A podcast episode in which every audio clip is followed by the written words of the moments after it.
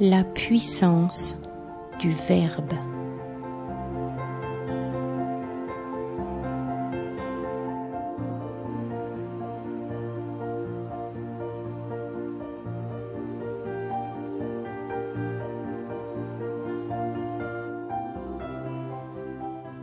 Sommes-nous conscients de ce qui s'accomplit lorsque, rompant le silence, nous donnons vie à des sons que l'on appelle mots. Sommes-nous conscients de l'origine de ce mouvement en nous, de sa destination et de ses effets? Nous, êtres humains, constitués en infime partie de matière physique, sommes la manifestation d'une intention créatrice.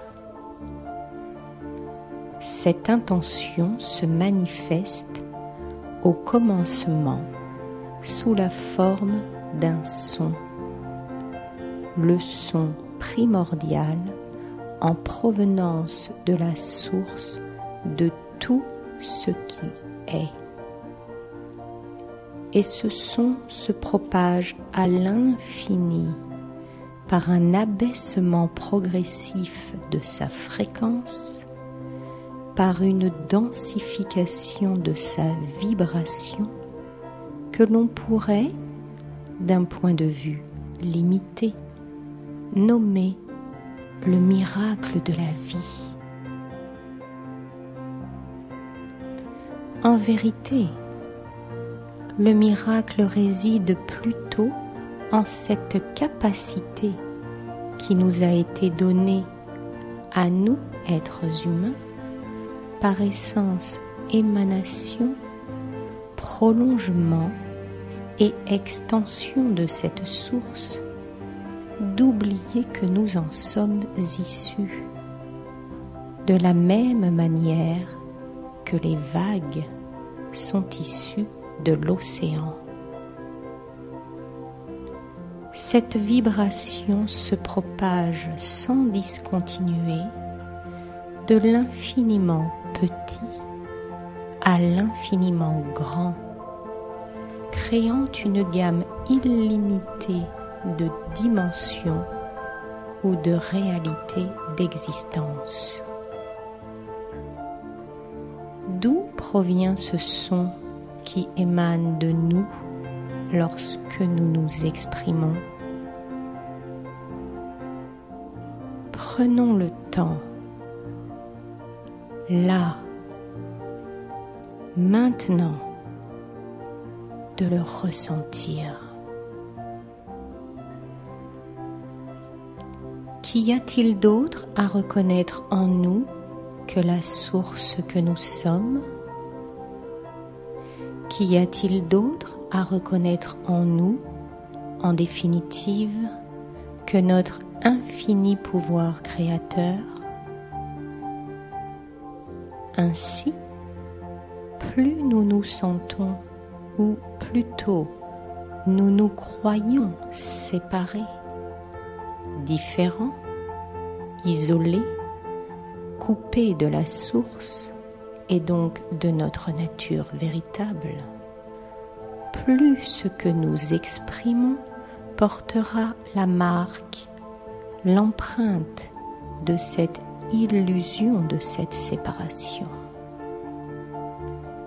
Et si ce que nous exprimons porte cette empreinte, alors, de fait, nous propageons cette idée de séparation.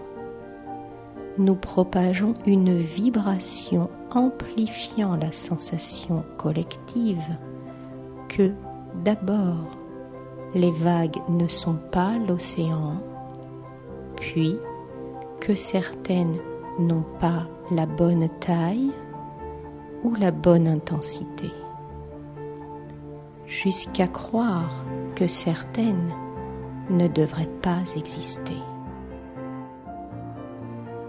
La propagation vibratoire au sein de l'humanité de cette sensation de séparation se réalise non point dans le fond, puisqu'elle est illusion, mais dans la forme, c'est-à-dire dans le champ collectif de conscience au sein duquel nous évoluons.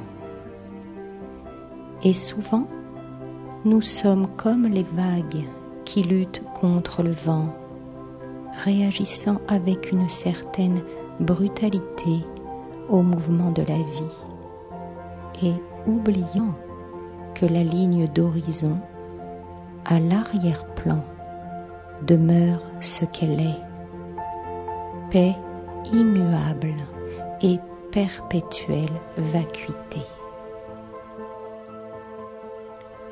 Prendre la mesure de notre pouvoir créateur qui passe par le Verbe nous amène à la pleine responsabilité de la tonalité, de la fréquence et du taux vibratoire de ces sons que nous créons en permanence et qui donnent vie à notre réalité, ou plutôt à nos réalités, puisque nous existons dans une infinie pluralité de formes.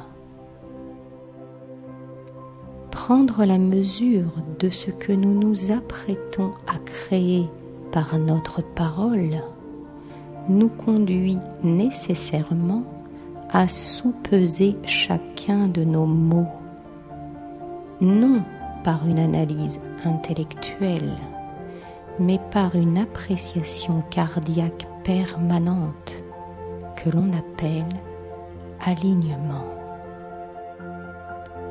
La recherche de cette maîtrise élève considérablement notre taux vibratoire puisque toutes nos cellules sont traversées par la teneur énergétique de ces sons et qu'elles calibrent leur propre fréquence sur ceux-ci.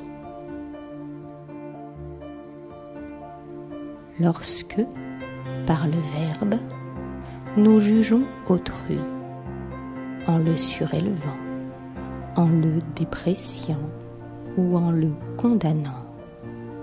C'est sur la création que nous faisons porter ce jugement, estimant que l'une des formes qu'elle prend pour apparaître devant nos yeux n'a pas lieu d'être, de se manifester de la sorte qu'elle ne correspond pas à nos désirs et ne rentre pas en résonance avec notre conception duelle et fluctuante de ce qui est bien ou équilibré. Il est ainsi assez aisé de comprendre que chacune de nos paroles puisées dans la peur au détriment de l'amour est une création dont nous aurons à répondre d'une manière ou d'une autre, puisque nous nous sommes incarnés afin de prendre conscience de notre nature fondamentale et, par voie de conséquence, de notre pouvoir créateur d'être divin et il n'y a intrinsèquement aucune différence entre des jugements émis sur autrui ou soi-même, les conséquences étant identiques. Ainsi, cette forme de rébellion infantile contre un créateur qui n'interviendrait pas assez à notre profit dans la direction que nous estimons pourtant juste, sous la forme de signes suffisamment explicites et auxquels l'on s'adresse comme à une entité extérieure, aussi puissante que nous serions faibles et insignifiants,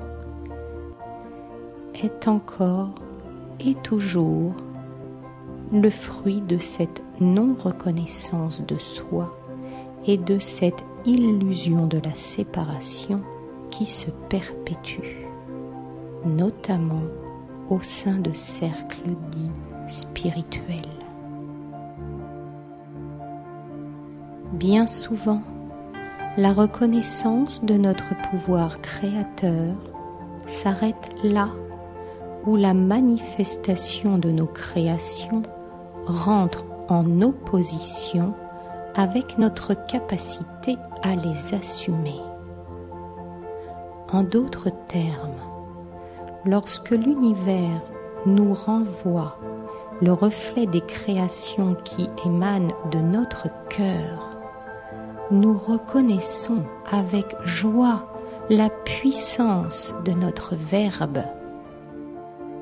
Et puis, lorsqu'il nous confronte, toujours avec la même implacable neutralité, à la moisson dissonante de tous les mots coupants et séparés que nous avons semés, nous cherchons là à attribuer ces créations aux autres, jusqu'à prier le Créateur et ses lumineux subordonnés de nous en protéger, nous en préserver et nous donner de grâce un autre reflet à contempler. Au sein de cette éternité manifestée, dont il est infiniment vain de vouloir percer le mystère. Tout a commencé par le Verbe et tout finira par le Verbe.